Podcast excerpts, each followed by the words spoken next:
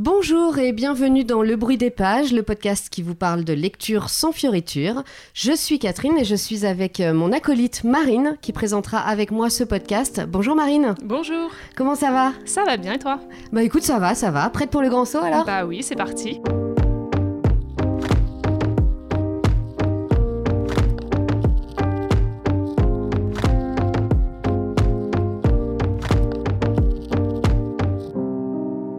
Commencer euh, ce nouveau podcast, on va peut-être euh, commencer par raconter un peu euh, comment on en est venu là. Marine, tu nous expliques? Bah oui, petit retour en arrière. On est toutes les deux, donc chacune à notre façon, des lectrices très assidues. On passe beaucoup de temps à discuter littérature, à parler des livres qu'on lit en ce moment, des livres qu'on a envie de lire ou qu'on a lus. En général, il y a une ou deux personnes qui arrivent à se greffer un peu à la conversation. Et euh, on s'est dit qu'on pouvait partager notre goût pour la lecture avec encore plus de monde. Et on aurait pu faire un book club, mais finalement, ce sera un podcast. On n'a évidemment pas la prétention à faire des listes exhaustives des sorties littéraires. L'idée, c'est plus de partager nos choix de lecture, nos avis, nos envies dans ce podcast. Et euh, bah, on espère que ça vous donnera envie, euh, envie de lire, que peut-être vous rajouterez quelques livres, livres sur votre pile à, lire. Je sais pas pour vous, mais moi, en tout cas, elle est bien, bien longue, ma liste. Oui, moi aussi, ouais. Alors pour commencer cet épisode, euh, on va vous parler un petit peu de nous et de nos itinéraires de lecture. Pour être honnête, ça part un peu dans tous les sens, mais comme ça, ben, il y en aura pour tous les goûts. Marine, d'abord, ce qu'on peut dire, c'est que tu es une, lectrice très prolifique. Euh, tu as une idée du nombre de livres que, que tu lis chaque année?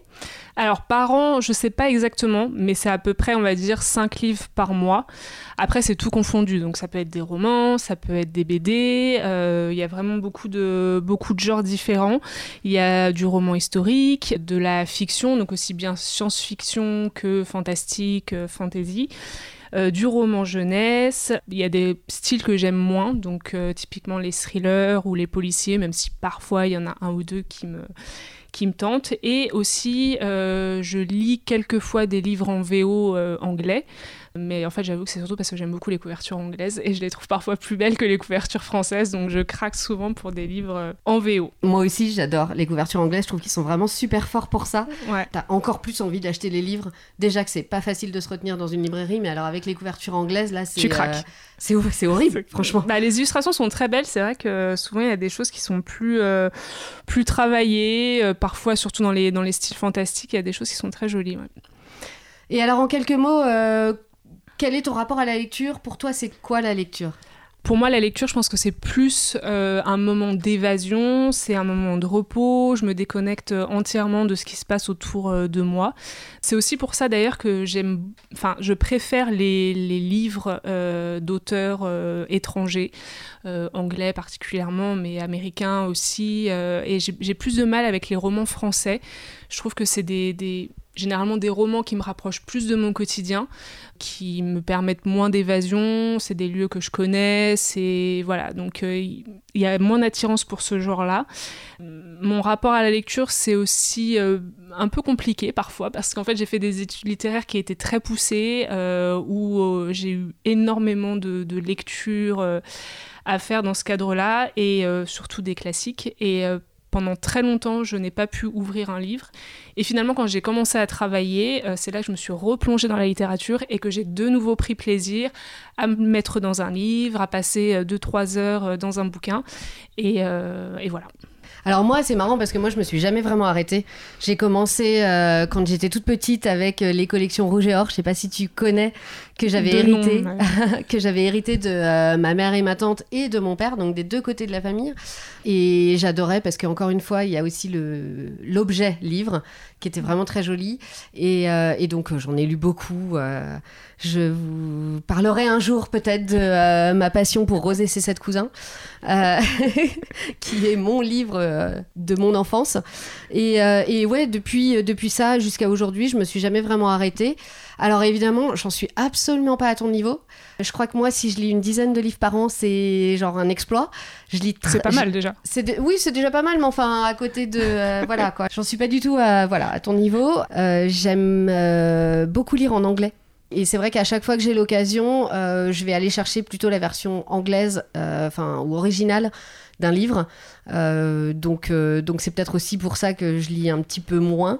Après, au niveau des styles, j'aime bien aussi passer d'un genre à l'autre, mais je tourne toujours autour de certains euh, genres de base, donc de la fiction principalement. Euh, roman historique, j'aime beaucoup. Euh, j'aime bien les sagas aussi, sagas familiales, etc. Et le fantastique.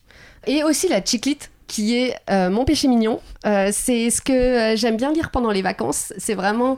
Alors que je lis qu'en anglais, parce que comme ça, je me rends moins compte que c'est vraiment complètement débile ce que je suis en train de lire. Mais j'adore. C'est vraiment le truc qui, qui, me fait plaisir et je pense qu'on aura l'occasion d'en parler. Certainement, Dans un autre podcast. Et après, moi, il y a un truc que j'aime bien faire, c'est assortir mes lectures.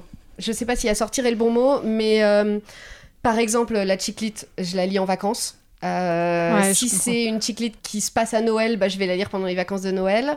Et euh, souvent, quand je voyage, j'aime bien lire des romans qui se passent dans le pays où je vais aller ou où je suis. Et donc, en général, j'essaye vraiment de, choisir aussi euh, les romans en fonction de ce que je vais faire, ce qui va se passer dans ma vie et tout ça. Donc, donc ouais, ça, c'est un truc que, que j'aime vraiment bien faire. Ouais, moi aussi, je comprends. Je, je, suis un peu comme ça aussi, à varier plus les genres en fonction des saisons. Ça paraît un peu bizarre, mais euh, c'est vrai qu'en hiver, par exemple, j'adore lire des, romans fantastiques, euh, de la fantaisie, euh, avec des fées, des sorcières, bon, voilà, et des cosy mystérieux aussi, parce que j'ai découvert ce genre il n'y a pas très longtemps et je trouve que ça se prête bien aux périodes de, de fête. Avec ton petit thé et voilà, dans ton exactement, avec le plaid et tout. Enfin, c'est très cliché, mais en tout cas, ça marche bien. Et la romance aussi, parce que c'est vrai que je lis peu de romances, mais je trouve qu'en période de Noël, ça, ça passe bien. L'été aussi. Enfin voilà, bon, du coup, en fonction des genres, euh, il y a des saisons qui sont plus ou moins appropriées, je trouve. Euh, en littérature. Bon, c'est peut-être un truc euh, complètement débile, mais je trouve non, non, mais ça, ça s'entend, ça s'entend. ça se comprend. Bon, tant mieux. Alors Marine, du coup, est-ce que tu as quelques bouquins qui seraient assez représentatifs des styles de lecture que, que tu apprécies et dont tu voudrais nous parler? Oui, alors déjà je vais commencer par un genre, donc le fantastique, c'est un de mes préférés, et notamment un livre que j'ai lu il y, a, quelques mois et qui pour moi a été un énorme coup de cœur.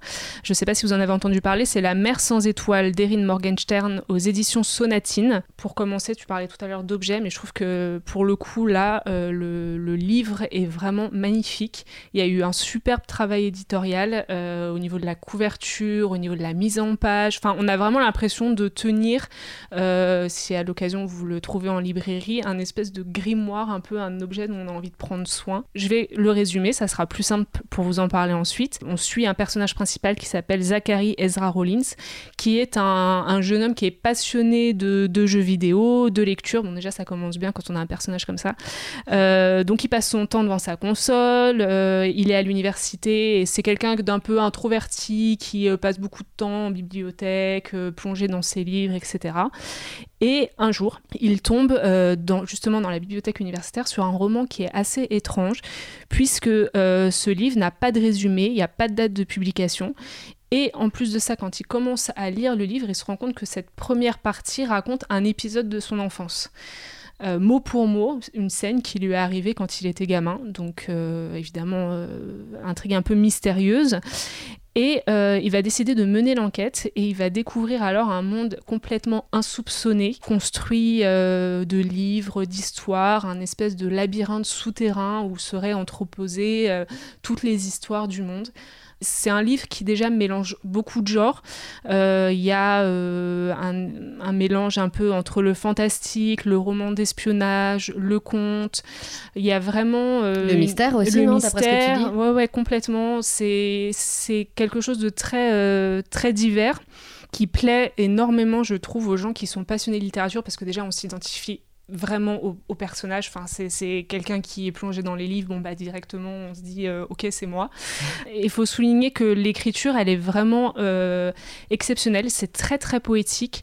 Alors, c'est vrai qu'au début, on, peut avoir l'impression que ça part dans tous les sens. Euh, déjà, c'est c'est mystérieux, donc en fait on ne sait pas trop où l'auteur veut nous emmener, on ne sait pas trop euh, comment sont liés tous ces personnages, euh, l'histoire va être très découpée, en fait on va évidemment suivre le personnage principal, mhm. Et l'histoire va être régulièrement interrompue par des contes. euh, donc vraiment le, conte euh, fantastique, euh, un peu voilà qu'on a l'habitude d'écouter dans, notre enfance. Et évidemment, ce sont des contes que, qui sont regroupés dans le fameux roman mystérieux que Zachary a découvert dans la bibliothèque. Et en fait, on se rend compte que évidemment chaque conte est lié à l'histoire d'une façon ou d'une autre, et que très rapidement, réalité et fiction vont être entremêlés. Bon, là, je peux pas, je peux pas vous en dire plus malheureusement parce que y a, y a, voilà, y a, il faut euh, cheminer dans le livre, il faut, euh, il faut avancer pour euh, comprendre petit à petit. Mais en tout cas, déjà, ce que je peux dire, c'est que si vous avez aimé Harry Potter, si vous avez aimé Le Monde de Narnia, si vous avez aimé les livres de Philippe Pullman, clairement, c'est un livre qui est fait pour vous. Déjà parce qu'il y a énormément de références à ces mondes-là. On sent que l'autrice... On est vraiment dans un univers, non? C'est ça, on entre dans un univers euh, particulier, Très, spécial, à voilà, part. Euh. fantastique. On sent que l'autrice euh, adore ce genre de, littérature parce qu'elle y fait référence. Euh, on sent que voilà, c'est quelqu'un qui apprécie euh, la culture pop.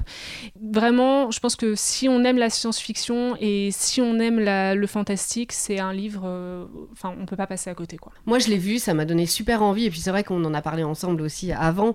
Et moi, il est complètement sur ma liste. Hein. J'hésite encore à l'acheter en anglais ou en français. Bah là, du coup, pour le coup, c'est vrai que c'est un peu plus difficile. Mais la couverture anglaise est vraiment super belle. Super belle. Et j'ai vu qu'ils ont fait une édition, mais alors là, il faut, faut, vraiment économiser. Il y a des euh, éditions anglaises qui ont été euh, publiées qui coûtent 300 livres. voilà, ça peut faire éventuellement un cadeau de Noël ou un cadeau d'anniversaire, euh, qui sont extrêmement belles. Je me demande s'il n'y a pas de la feuille d'or qui est travaillée sur la, sur la couverture, mais si à l'occasion vous avez envie de le voir sur Internet, en tout cas, vous pouvez au moins avoir l'image. Quoi. Ouais. mais après, oui, alors ce que je me demandais, c'est est-ce que c'est pas trop enfantin? C'est vraiment du tout. pour tout le monde? Pas du tout. C'est vraiment, euh, au contraire, je trouve que c'est pas du tout enfantin. Euh, moi, je pense que c'est pas à mettre entre les mains euh, d'un enfant de 12-13 ans, comme justement les livres Harry Potter, etc. Je pense qu'il faut avoir au moins 16-17 ans, être un bon lecteur parce que c'est une histoire qui, mine de rien, est complexe, où l'univers n'est pas si simple à, comprendre, où il y a beaucoup de références euh, philosophiques, etc.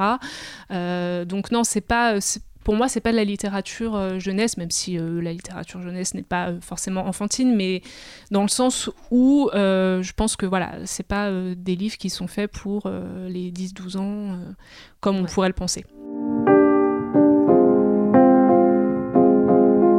Du coup, toi aussi, je pense que tu es un peu euh, dans le même euh, style, euh, fantasy, fantastique, c'est des genres que tu aimes bien.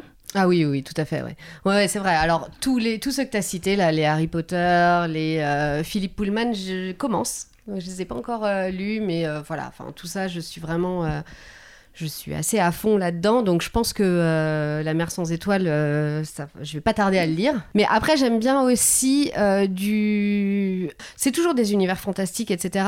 Mais moi, je suis tombée complètement amoureuse aussi de Alain Damasio. J'avais lu La Horde du Contrevent il y a quelques années. Et euh, du coup, quand j'ai entendu parler des furtifs euh, qui allaient sortir et tout, c'était vraiment un, roman que j'attendais avec impatience. Je sais pas si vous connaissez du coup Damasio, euh, La Horde. Toi, moi, alors moi Damasio, j'ai lu un roman euh, de lui, donc La Horde du Contrevent, je crois que c'est le, roman qui est le plus connu euh, de lui. Il en a écrit d'autres, bien sûr, mais La Horde du Contrevent, c'est vraiment le roman déjà qui a eu le plus de succès euh, pour, pour cet auteur, parce qu'il faut dire que c'est quand même un auteur un peu particulier. Ah oui, oui, il est très très particulier, et il est d'ailleurs, lui, il a écrit, je crois, un livre tous les dix ans. Hein, oui, il n'est pas si prolifique que ça, mais quand il écrit un bouquin, généralement, ah bah, c'est du lourd, comme voilà, on dit. C'est ça, non, mais c'est du lourd. Les furtifs, c'est exactement ça, hein, c'est du lourd. L'histoire, si on peut essayer de la résumer, c'est un peu compliqué parce que ça. Enfin voilà, c'est vraiment tout un univers qui est créé euh, où euh, bah, on, se trouve dans une ville futuriste où euh, l'espace public est devenu privé, donc les villes appartiennent à des grandes entreprises. Et ils sont devenus le lieu ultime de la surconsommation où les citoyens sont suivis à la trace. Et comme ça on peut ben, les bombarder de publicité. Et dans cet univers-là, notre héros qui s'appelle Lorca et qui ne s'est jamais remis de la disparition de sa, de sa fille unique chasse les furtifs qui sont des créatures entre légendes et fantasmes que qu'on ne voit jamais, qu'on aperçoit du coin de l'œil et qui semblent être les seuls êtres encore libres donc voilà, j'en dirai pas plus parce que il y a vraiment tout un mystère autour de, ça. Que sont ces furtifs? Comment essayer de regagner un peu de liberté dans ce monde d'ultra consommation Damasio, je crois que soit on adore, soit on déteste. Je pense aussi, ouais. moi, j'adore. Après, je dois dire que les furtifs, j'ai pas autant adoré que la Horde. La Horde, je suis vraiment tombée dedans et je me suis pas arrêtée. Quoi. Il y a, c'est 700 pages, je crois, ou même plus. ouais, pas loin de, mais, 700 euh, pages. Ouais. Mais vraiment, enfin, je l'ai, je l'ai dévoré. Celui-là, il est plus ardu. On rentre dedans un peu moins vite. On a un peu plus euh, de mal à comprendre où on va au début. Euh, et, et, donc, je pense qu'il faut un, il faut un peu plus s'accrocher. Mais je l'ai lu il y a un peu moins d'un an. Et finalement, maintenant, quand j'y repense, bah, je me souviens que des belles choses de ce bouquin. Euh, et finalement, euh, enfin, limite, je, je suis en train de me dire, bah, je le relirai presque. Est-ce qu'on retrouve dans Les Furtifs les mêmes. Création que dans la Horde du Contrevent, parce que dans la Horde du Contrevent, tu sais, il crée des signes, il y a un langage qui est très particulier aussi, qui est un peu typique de Damasio, euh, d'ailleurs c'est pour ça aussi qu'il est connu, et on retrouve ça dans les furtifs aussi. Oui, alors dans les furtifs comme dans la Horde du Contrevent, il y a toute une invention euh, typographique. Euh, c'est lui aussi, il crée vraiment un univers à part. Chaque personnage a sa typographie, chaque paragraphe avec la typographie dans le paragraphe te montre de qui on parle. Euh, et puis il y a aussi tout un jeu qui est, que je trouve vraiment euh, extraordinaire sur euh, le sens des mots. et, c'est vraiment, c'est hyper poétique. Ça, ça, ça, vient petit à petit. En fait, je trouve que toute la première partie du bouquin parle beaucoup de la société de surconsommation. On est un peu dans, dans de la dystopie, mais en même temps, ce que j'ai trouvé un petit peu euh, stressant, si on veut, c'est qu'on se dit que ça pourrait tout à fait, on pourrait tout à fait en arriver là, en fait. C'est vraiment une dystopie, mais à genre euh, quelques sur, euh, centimètres de ce, que, ce que nous, on pourrait mm. vivre plus tard si on laisse notre capitalisme partir sans, sans, retenue, quoi. Oui, ça joue sur des peurs concrètes, en fait, c'est ça. Ah oui, oui, tout à fait. En fait, c'est fantastique mais pas tant que ça. Ouais, c'est ça. Et c'est ça qui est, un peu, euh, qui est un peu stressant quand on lit le bouquin. Donc ça, c'est toute la première partie. Et toute la deuxième partie, on évolue vachement vers euh, bah, qu'est-ce qui peut nous sauver. Et euh, pour lui, vraiment, j'ai l'impression que c'est les mots et, les, et la, parole et les expressions et tout. Et on en vient vraiment à une, une grosse réflexion sur le sens des mots. Quel mot pour dire quoi? Et finalement, est-ce que c'est grave que les mots aient vraiment le sens qu'on leur donne, euh, etc. Et il y a vraiment des passages sur la fin qui sont hyper poétiques, qui sont vraiment très très beaux. Moi, c'est ce que j'ai aimé aussi quand j'avais lu La Horde du Contrevent, c'est que Bon, alors c'est vrai que je suis pas une grande spécialiste de science-fiction, mais on a peut-être un peu ce préjugé de se dire que la science-fiction c'est pas quelque chose de très poétique. On a un peu, on se dit bon, c'est des, des, gens qui sont dans l'espace avec des vaisseaux, machin. Enfin moi personnellement en tout cas, je ne vois rien de poétique là-dedans. Et au final, quand on lit Alain Damasio, c'est une langue qui est, qui est voilà très travaillée, très recherchée. Chaque mot a sa place. Euh, il joue beaucoup, comme tu le disais, sur la typographie, sur la ponctuation. Enfin, c'est vraiment, c'est un poème, c'est vraiment très mm. très beau. Et, là, il joue aussi beaucoup sur les mots. Mm. Et ça, c'était vraiment euh, quelque chose de super intéressant et, euh, et très enthousiasmant. Euh, moi, ouais, j'ai vraiment, j'ai vraiment trouvé que l'écriture était très belle. Et peut-être pour les gens qui n'ont pas encore lu Alain Damasio, tu conseillerais peut-être plus de commencer avec Les Furtifs ou L'Art du Contrevent? Ah, moi, je dirais de commencer avec la Horde du Contrevent parce je que trouve aussi. c'est, il y a aussi une, histoire qui est plus facile, je trouve, à entrer dedans. Mm. Pour le coup, les furtifs, c'est quand même un peu perché. Euh... Donc, faut peut-être déjà être un peu habitué à voilà. Damasio. Oui, oui parce qu'il y a euh, vraiment aussi, enfin. Euh, faut un petit peu s'accrocher dans la lecture parce qu'il faut comprendre où est-ce qu'il veut nous emmener. Et dans la, dans la Horde, c'est vrai que comme il y a aussi toute cette histoire qu'on arrive à suivre assez facilement, toute cette quête, je pense que c'est mieux pour commencer. Euh, et après, les furtifs, parce que bah, c'est une très belle écriture et, euh, et, ça vaut vraiment le coup aussi. Hein. Franchement. Euh... À tester, du coup. J'essaierai de lire les furtifs euh, bientôt. Tout à fait. Bah, tu peux y aller. du coup, on passe peut-être sur un autre genre que on apprécie toutes les deux, oui. je pense, le, roman historique. Alors moi, plus que d'un roman en particulier, je vais vous parler d'une autrice qui s'appelle Ruta Sepetis. Je ne sais pas si vous en avez entendu parler, mais en tout cas, c'est vrai qu'elle est plutôt classée généralement dans les auteurs jeunesse. Et moi, je pense que. D'ailleurs, elle est chez Gallimard Jeunesse. Elle est publiée en France chez Gallimard Jeunesse, ouais. Et en fait, euh, moi, je pense que c'est tout à fait. Euh, enfin, c'est pas. C'est pas une erreur, mais elle est euh, aussi bien destinée aux enfants qu'aux adultes. Donc déjà, c'est une autrice qui est américaine. son père était lituanien. L'histoire familiale est très, est très complexe. Son père a été emprisonné au goulag. Et c'est une autrice dont le premier livre s'appelle Ce qu'ils n'ont pas pu nous prendre et dès son premier roman, en fait, elle a rencontré un succès extraordinaire. Euh, déjà parce que l'histoire euh, était, euh, était très très touchante. Donc pour vous replacer un petit peu ce, roman, donc ça se passe en 1941 en Lituanie, donc elle s'inspire de, de, son histoire familiale. Donc à cette époque, l'URSS est en guerre contre l'Allemagne évidemment, les deux puissances se déchirent pour le contrôle des pays baltes et on va euh, suivre euh, un personnage qui s'appelle Lina, qui a 15 ans, dont la, famille va être arrêtée euh, par la police soviétique. ils vont débarquer dans l'appartement familial en pleine nuit, ils vont embarquer Lina, sa mère et son petit frère, et ils vont tous les trois être emmenés à travers l'est de l'Europe, donc jusqu'en Sibérie. C'est là où se trouvaient à l'époque les camps de travail russes.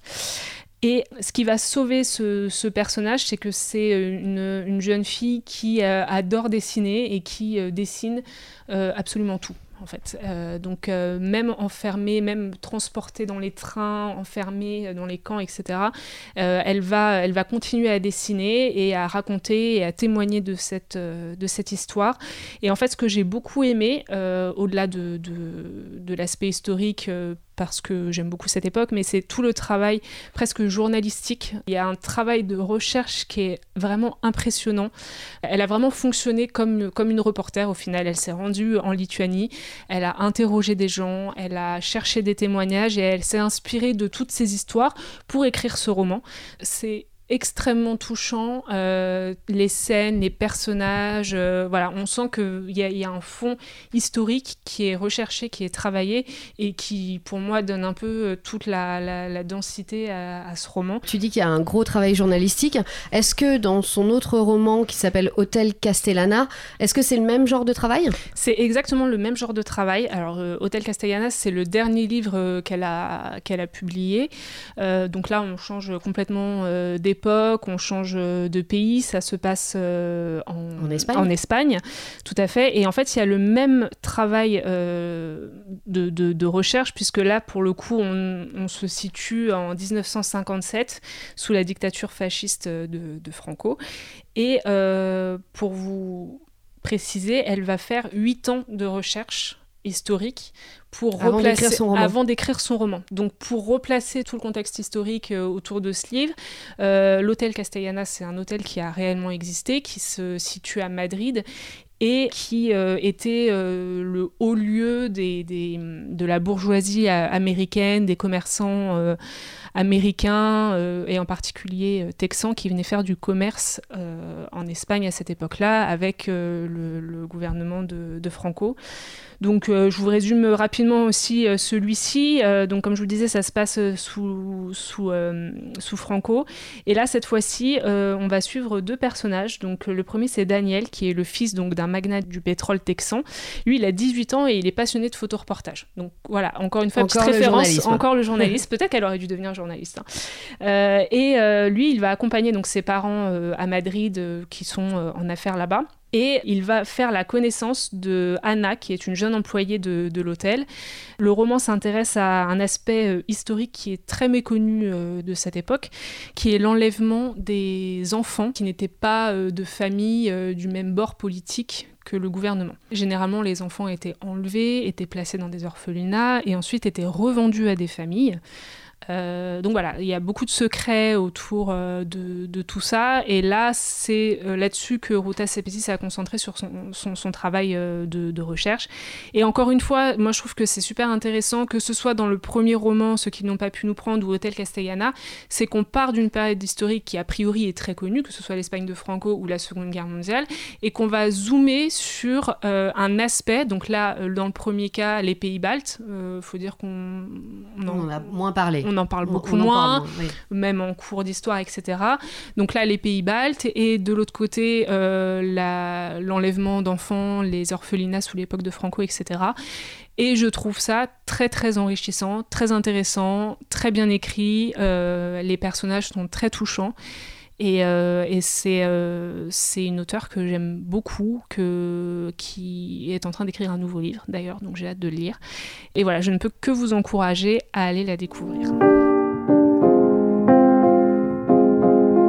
C'est ça qui est assez chouette avec les romans historiques, c'est que du coup on, retrouve un... Alors soit on connaît pas, euh, c'est un, un, épisode de l'histoire qu'on ne connaît pas, soit au contraire on retrouve un épisode qu'on connaît mais sous un angle auquel on s'attendait pas.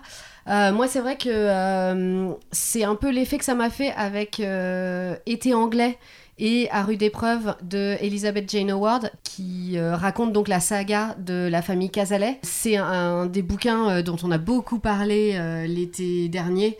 Euh, il est sorti un peu plus tôt, un peu avant l'été. C'était au printemps, il me semble, parce qu'en fait, il a fait un gros buzz pendant le confinement. Je crois que c'était le livre le plus vendu en librairie pendant le, premier confinement, mars-avril, il me semble. Exactement. Et moi, c'est vrai que c'est un bouquin que j'ai vu énormément sur les euh, Instagram, euh, les Bookstagram et tout ça tout le monde en parlait. Moi, ça m'avait donné super envie parce que la couverture était trop jolie. Et alors, c'est exactement le genre de bouquin que du coup, je vais aller chercher en anglais.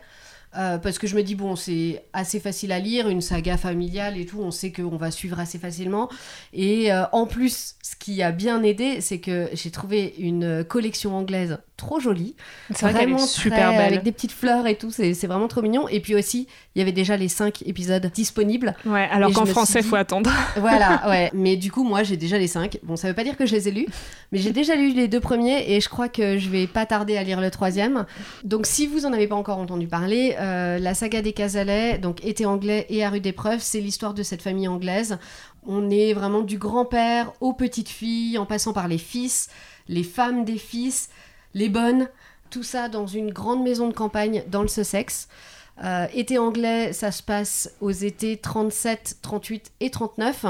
Donc juste avant euh, la Deuxième Guerre mondiale, euh, on a tout, tout, ce, tout cet univers de bah, la menace de la guerre. Est-ce qu'on va partir en guerre Et puis, à rue d'épreuve, là, on est en plein dedans.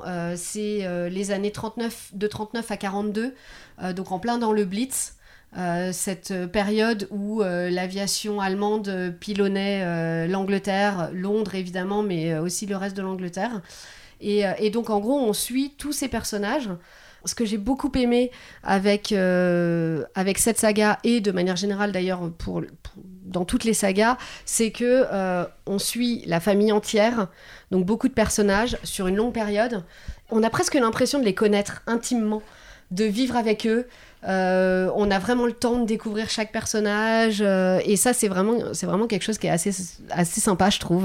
je trouve que dans les sagas c'est vraiment l'aspect le plus intéressant enfin qui, qui, se dégage quoi. Au final, on se plonge dedans on quoi. on se plonge dans la famille et on a presque l'impression que c'est notre famille, mm. etc. Euh, ce que j'ai bien aimé avec les livres de Elizabeth Jane Howard, c'est que elle fait avancer son récit en passant du point de vue d'un personnage à l'autre. Donc chaque chapitre et raconté par quelqu'un. On avance dans le temps, on revit pas les mêmes scènes, mais euh, à chaque fois c'est une autre des euh, personnes de la famille qui euh, qui raconte. Et, du coup, on a vraiment un passage entre le premier livre et le deuxième livre. Dans le premier, c'est les femmes. qui c'est principalement leur point de vue qu'on va suivre. Donc les trois femmes. Et dans le deuxième livre, on est avec les petites filles qui sont devenues ados euh, et qui euh, bah, vivent cette euh, Deuxième Guerre mondiale de leur point de vue. Et on a comme un passage de relais. Alors je ne sais pas ce que sera le suivant. On sera axé peut-être sur d'autres personnages. Et, et, je trouve que c'est vraiment bien parce qu'on n'a pas du tout les mêmes enjeux, évidemment, entre les femmes d'une quarantaine d'années et les filles de 15-16 ans. Euh, et ça, je trouve que c'est assez chouette. Euh, ce que j'ai bien aimé aussi, c'est que on a une sorte de vernis. La, famille paraît parfaite. Et en fait, euh, ce qu'on nous montre, c'est que, bah, évidemment, derrière ce vernis de perfection, de belles familles, belles photos de famille mm. dans le jardin anglais, bah, c'est pas du tout ça. Et il y, a, y, a, y a pas mal de, de fêlures. Mm. les personnages sont pas du tout manichéens. Euh, c'est souvent le cas hein, dans, quand on lit des romans comme ça, c'est assez, Ça peut être caricatural. Voilà, assez caricatural. Et là, pas du tout. Euh, il y a des personnages qui semblent très sympathiques et qui, en fait le sont pas du tout. Euh, alors je dirais pas dans les détails parce que je pense que c'est des choses qu'il faut voir, en, mm. enfin découvrir en lisant, en lisant les, les, romans, mais, mais c'est vrai qu'on est assez surpris. Il y a des moments assez durs auxquels je m'attendais pas du tout dans ce genre de livre et que moi j'ai entendu des critiques là-dessus, moi je les ai acceptées comme ça. Moi j'ai lu le premier, j'ai beaucoup aimé aussi euh, le, le, premier tome, j'ai pas encore lu le deuxième, il va falloir que je, que je m'y mette parce qu'il est sorti en français, donc je, je n'ai aucune excuse. mais, euh, mais ce que j'aimais beaucoup aussi, c'est passer euh, d'une génération à l'autre, parce qu'à chaque fois, voilà, on, mm. on, les voit évoluer. comme tu dis, après apparemment dans le deuxième tome, les enfants grandissent, donc je trouve ça aussi intéressant, parce que c'est vrai que dans le premier, on avait beaucoup de points de vue enfantins. Parfois, peut-être, en tout cas pour moi, c'était un peu moins attachant dans le sens où, bon, voilà, c'est des enfants, donc on s'identifie moins. Et, euh, après, tu t'en dis, dans le premier, tu t'identifies aux femmes. Tu t'identifies aux femmes, tout à fait. Mais du coup, il y avait certains chapitres où on était plus focalisé sur les enfants. Et bon, moi, j'avoue que j'avais plus de mal à m'accrocher dans ces cas-là. Mais bon, ça, voilà, ça se lit euh, très facilement. Euh, c'est un rythme qui est je dirais que c'est un rythme particulier. Je m'attendais plus peut-être à un espèce de, page turner ou qu'on enfile comme ça euh, très vite. Et au final, j'ai mis pas mal de temps à le lire. Enfin bon, les livres sont, gros, mais sont conséquents, mais je pensais que j'allais le lire plus vite. Et parce qu'il y a un rythme, en tout cas dans le premier, qui est quand même très lent par moment. Bon, ah c'est la campagne anglaise, quoi. Donc euh, c'est pas non plus. Euh, bah, parfois, c'est le rythme anglais, c'est le rythme de la campagne anglaise. On n'est pas dans l'effervescence de la capitale, loin de là.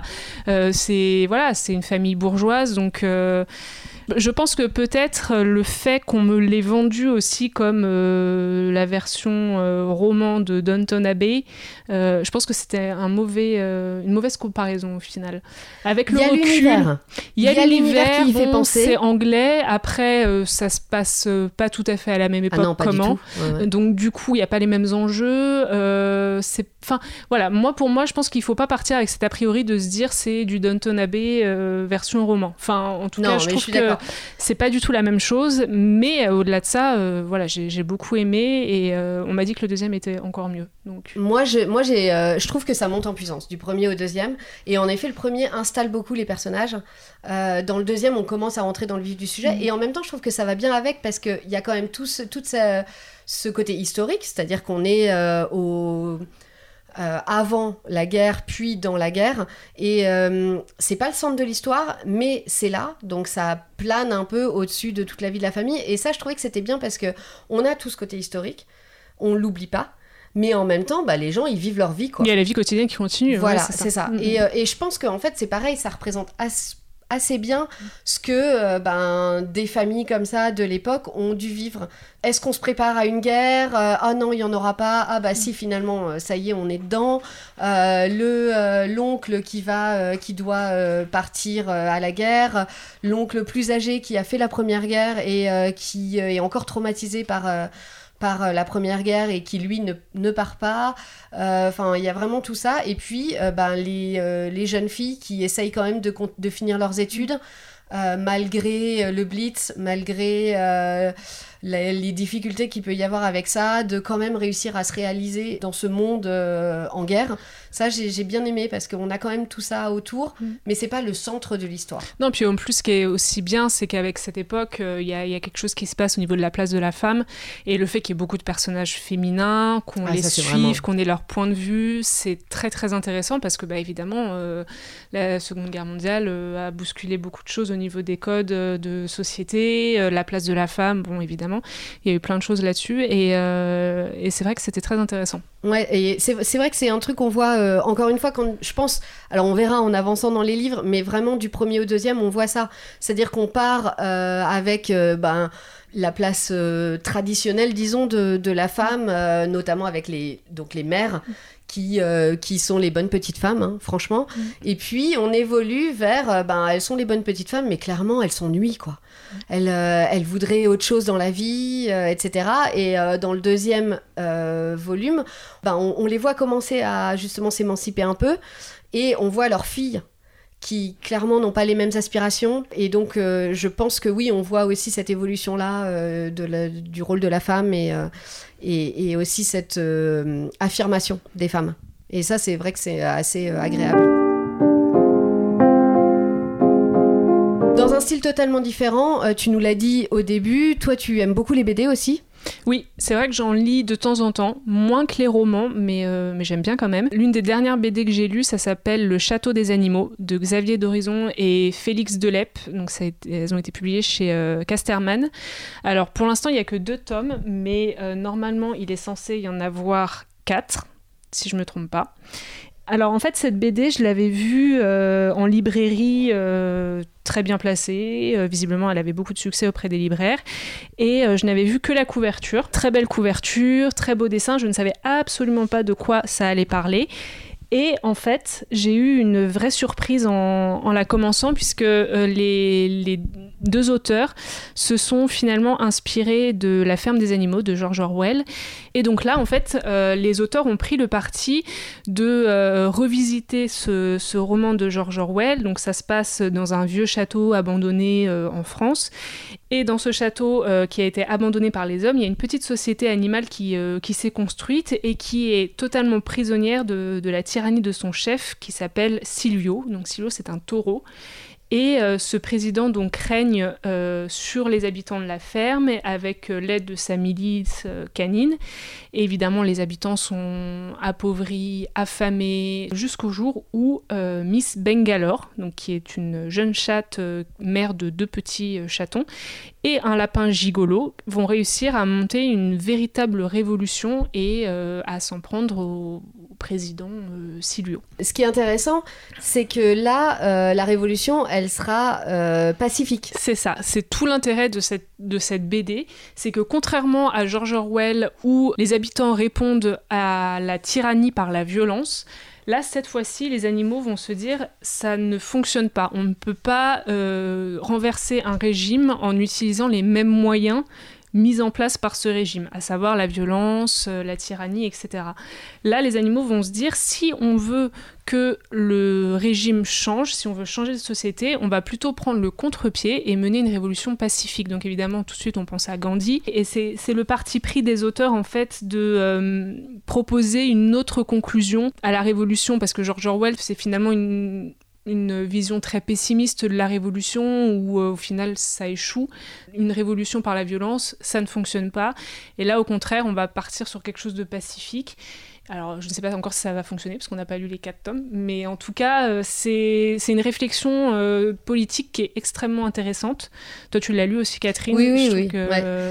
Moi, moi, ce que j'ai, ce que j'ai trouvé intéressant, c'est en effet de prendre le parti de euh, raconter, euh, ben, c'est ça, une révolution pacifique. Euh, ça s'inspire des combats donc de Gandhi en Inde, de Martin Luther King aux États-Unis. Enfin, il y a des grandes figures comme ça qui sont un peu appelées, qui sont citées même dans le livre. à un moment donné, ils en parlent. Oui, tout à fait. Oui, ils sont, ils sont cités en exemple en fait.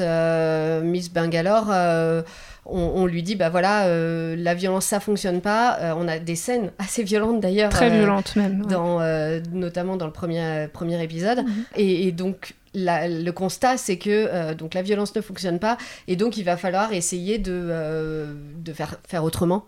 Et autrement, notamment, c'est ben, Enfin, moi, j'ai trouvé vraiment qu'on retrouvait des éléments de, du combat de Gandhi avec, par exemple, les boycotts. Euh, donc là, les animaux, par exemple, refusent d'acheter le bois. Euh, et euh, sont prêts à mourir pour ça, donc mourir de froid en l'occurrence pour ça, parce qu'ils ils trouvent injuste de racheter du bois que eux-mêmes vont vont chercher. Et, et, du coup, bah, ça c'est exactement ce qu'on a pu voir dans, dans, dans les actions que Gandhi menait. Et c'est vrai que c'est assez intéressant de le raconter avec des animaux. On s'attend à ce que ce soit mignon et C'est ça, c'est surtout au vu des dessins. Alors le peut-être un peu moins sur le premier euh, premier tome, mais sur le deuxième, en tout cas euh, sur la couverture, voilà, on voit euh, Miss Bangalore, donc un chat tout blanc, tout mignon. on se dit ah, bon c'est destiné aux enfants au final. Enfin il y a quelque chose de. En fait, en lisant, on comprend cette couverture, mais quand on la voit comme ça, on se dit ah c'est mignon, ce petit chat blanc, il est joli et tout, sous la neige et tout. Et en fait quand on quand, on, découvre le, la BD, on se rend compte qu'on n'a bah, pas compris la très couverture. très rapidement, même parce qu'au bout des deux, trois premières pages, il y a des scènes qui sont. Moi, je m'y attendais pas du tout, parce qu'encore une fois, je n'avais pas lu les résumés, j'avais juste vu les couvertures, et je m'attendais pas du tout à cette violence on est clairement dans le gore, dans le trash, et c'est voilà, c'est particulier. Euh, moi, en tout cas, ça ne m'a pas dérangé pour ma lecture parce que encore une fois, c'est une révolution, c'est la tyrannie, donc euh, bon, c'est pas bisounours, on va pas vous montrer non, c'est ça, euh, des hippocampos, quoi. C'est tout à fait. C'est pas en trop Et c'est d'autant plus nécessaire que euh, on comprend encore plus les personnages qui font face à cette violence, et on pourrait se dire bon, c'est des animaux, on va pas trop s'identifier, on va trouver ça cucu, on va trouver ça mignon, ou alors on n'aura aucun attachement. Et en fait, pas du tout, parce que déjà, c'est des personnages qui ont beaucoup de caractère, qui ont euh, beaucoup de problématiques. Euh, il y a de l'humour aussi, oui. ce qu'il faut le dire. C'est violent, mais il y a beaucoup d'humour et, euh, et, pour ça, c'est vraiment chouette. notamment, les auteurs jouent aussi sur les différentes espèces, les caractéristiques et les clichés qu'il peut y avoir autour du lapin, gigolo, bon bah voilà, le chat, le chaud lapin. Le chaud lapin. voilà, donc il y, y, a beaucoup d'humour là-dessus et du coup, ça se lit très rapidement, très facilement. Enfin, moi, je les ai dévorés. J'ai à peine terminé le premier que je suis allée acheter le deuxième. oui, moi, j'attends avec impatience le troisième. On ne sait pas quand est-ce qu'il sort encore. Euh, en tout cas, au moment où on enregistre, on n'a pas encore la date, mais euh, j'espère qu'on l'aura bientôt. Et, euh, et, encore une fois, voilà, c'est une BD qui, pour moi, est très enrichissante et intéressante. Et on va terminer avec toi. Euh, alors là, pour le coup, c'est pas une BD, toi, dont tu vas ah nous parler. Pas du tout. c'est un roman. Alors, je vais vous parler de Né d'aucune femme de Frank Buis. C'est un roman euh, dont j'avais pas mal entendu parler et qu'on a beaucoup vu en tête de gondole euh, dans les librairies, etc. Là, il est sorti en poche et donc je me suis dit, bon, allez, je l'achète, faut que je le lise. Il était dans ma liste depuis longtemps. Je dois dire que euh, c'était une grosse claque, ce roman. Je m'y attendais pas du tout. Euh, il est assez dur à résumer. Euh, je peux peut-être vous, juste vous dire le point de départ où on commence avec un curé qui est appelé pour bénir le corps de Rose, une jeune femme qui était dans un asile et qui est morte. Et il découvre, caché sous ses jupes, des carnets qui racontent sa vie et c'est une vie terrible. Et donc on va, va suivre ces carnets et euh, l'effet qu'ils vont avoir sur ce curé. Et je pense que j'en dirai pas plus parce que... Ça commence bien déjà. Alors, alors, il faut savoir que il vaut mieux pas être déprimé pour lire ce livre. Parce que franchement, c'est vraiment très très dur. Euh, et en même temps, ça prend aux tripes. C'est un livre que j'ai pas réussi à reposer. J'en sortais euh, des, des, moments où je le lisais où j'étais pas très bien, franchement, mais en même temps, je pouvais pas m'arrêter. Mm. C'était complètement prenant. Les quelques premières pages sont un peu dures. On comprend pas bien où est-ce qu'on va. Dans les, premières, les 20 premières pages, euh, bon, je me suis dit, c'est marrant parce que j'ai entendu des choses tellement extraordinaires sur le livre que je m'attendais pas à ça. Je comprends pas. Qu'est-ce qu'il veut, veut nous dire et tout ça. Et alors, après 20 pages, euh, là, c'est fini. Quoi. On peut plus le poser. C'est de pire en pire l'héroïne Rose, c'est vraiment horrible ce qui lui arrive et ça fait vraiment penser à ces héroïnes tragiques. Mm. Moi, ça m'a un peu rappelé euh, les romans de Thomas Hardy, euh, Tess de Burville ou Jude l'Obscur. Moi, je les ai pas euh, lus. Alors, ça te parle en gros de personnages où il y a rien qui va. Ça va toujours de... C'est de pire en pire. À chaque fois qu'une tragédie arrive, il y en a une encore pire derrière qui arrive. Tu finis en larmes, quoi, en fait. Tu, ah bah, tu fermes le livre, ah, mais tu, euh, peux, en larmes, sors plus de chez toi. Euh, moi, j'étais aussi vachement euh, remontée, très énervée par, ce, parce que, ce que je lisais. Après, c'est hyper fort. La noirceur du bouquin est vraiment prenante. Je pensais pas m'attacher autant, mais évidemment, on, a beaucoup de, de sympathie pour ce personnage rose qui subit les, les pires, les pires événements dans sa vie. Enfin, il y a vraiment, euh, il n'y a pas beaucoup d'espoir quand même. Et donc, c'est vraiment très très prenant. C'est super bien raconté. J'ai bien aimé aussi euh, la, la, représentation de la lecture que nous donne Franck Bouys. En gros, Rose, c'est un peu son, son seul échappatoire. elle a appris un petit peu à lire et, et elle, elle trouve comme seul moment de répit euh, la lecture de journaux qu'elle réussit à, récupérer par-ci par-là. Et il y a une belle description de ce que peut apporter la lecture. Euh, ça, j'ai trouvé ça assez joli. Euh, et c'est un petit moment de, répit dans, ce roman. après, je vous dirai pas pourquoi. J'ai été un peu déçue par la fin. Mais je ne le dirai pas parce que franchement, je voudrais pas gâcher, gâcher le livre. Et moi, même si c'est vraiment très très dur, je, le, je le conseille parce que c'est une grosse claque. Euh, ça se lit très très très vite du coup. Et, et, voilà, faut, après, il faut choisir un livre euh, très léger derrière. Il faut enchaîner bah, justement avec de la chiclite par exemple. Voilà, alors de la chiclite juste derrière pour se dire que euh, on est dans un monde de bisounours et, et, tout ça, c'est, je pense que c'est l'idéal derrière. Hein. Voilà. Moi je l'ai pas fait d'ailleurs et j'aurais peut-être dû. C'était peut-être la solution en fait. Au moins vous êtes prévenu. Voilà, si jamais vous vous lancez dans Né d'aucune femme, il vaut mieux avoir le bouquin qui va derrière quoi. Exactement. Et eh bien voilà, c'est déjà la fin de ce podcast. Vous pouvez nous retrouver sur Instagram. Euh, le nom du compte, c'est lebruitdespages.podcast. Euh, vous, euh, on va également euh, y mettre toutes les références des livres dont on a parlé dans ce premier épisode. Marine, on te retrouve aussi sur Instagram parce que tu as toi-même un compte spécial livre. Oui, c'est ça, exactement. Donc le compte s'appelle Au fil des pages. Voilà, donc il y a des chroniques, des interviews, tout ça. N'hésitez pas à venir nous voir sur, euh, sur les comptes, à nous euh, donner vos avis aussi. Euh, si vous avez lu les livres dont on vous a parlé, si vous avez envie de les lire, bah, venez nous en parler. On sera ravis d'entendre vos opinions. Euh, et puis pour finir, ben peut-être, euh, Marine, dis-nous juste, euh, qu'est-ce que tu lis en ce moment? Donc moi, je me suis attaquée à un énorme pavé qui s'appelle Le Prieuré de l'Oranger de Samantha Shannon. je dis pavé parce qu'en fait, il fait 1000 pages. Ah oui Et bon, j'avance petit à petit, mais déjà, ça commence très très bien. C'est du fantastique, voilà. Bon, bah tu nous en parleras peut-être la prochaine fois, on verra. Si je l'ai fini. Ouais. Et toi, du coup? Alors moi, je suis en train de finir, j'ai presque fini Les Amazones de Jim Fergus. C'est le troisième euh, volet de, euh, du roman euh, Mille femmes blanches. Je ne sais pas si tu en avais entendu parler. J'en ai entendu parler, j'ai acheté le premier, il est dans ma pile à lire, mais je n'ai pas encore commencé. je vais le faire bientôt, j'espère. Et eh bah écoute, quand tu l'auras fait, on pourra peut-être en parler parce que moi j'adore. Je suis grande fan, j'ai presque fini, je pense que demain ce sera fini. Ça marche. Et eh bien voilà, bah alors rendez-vous la prochaine fois et bonne lecture à tous.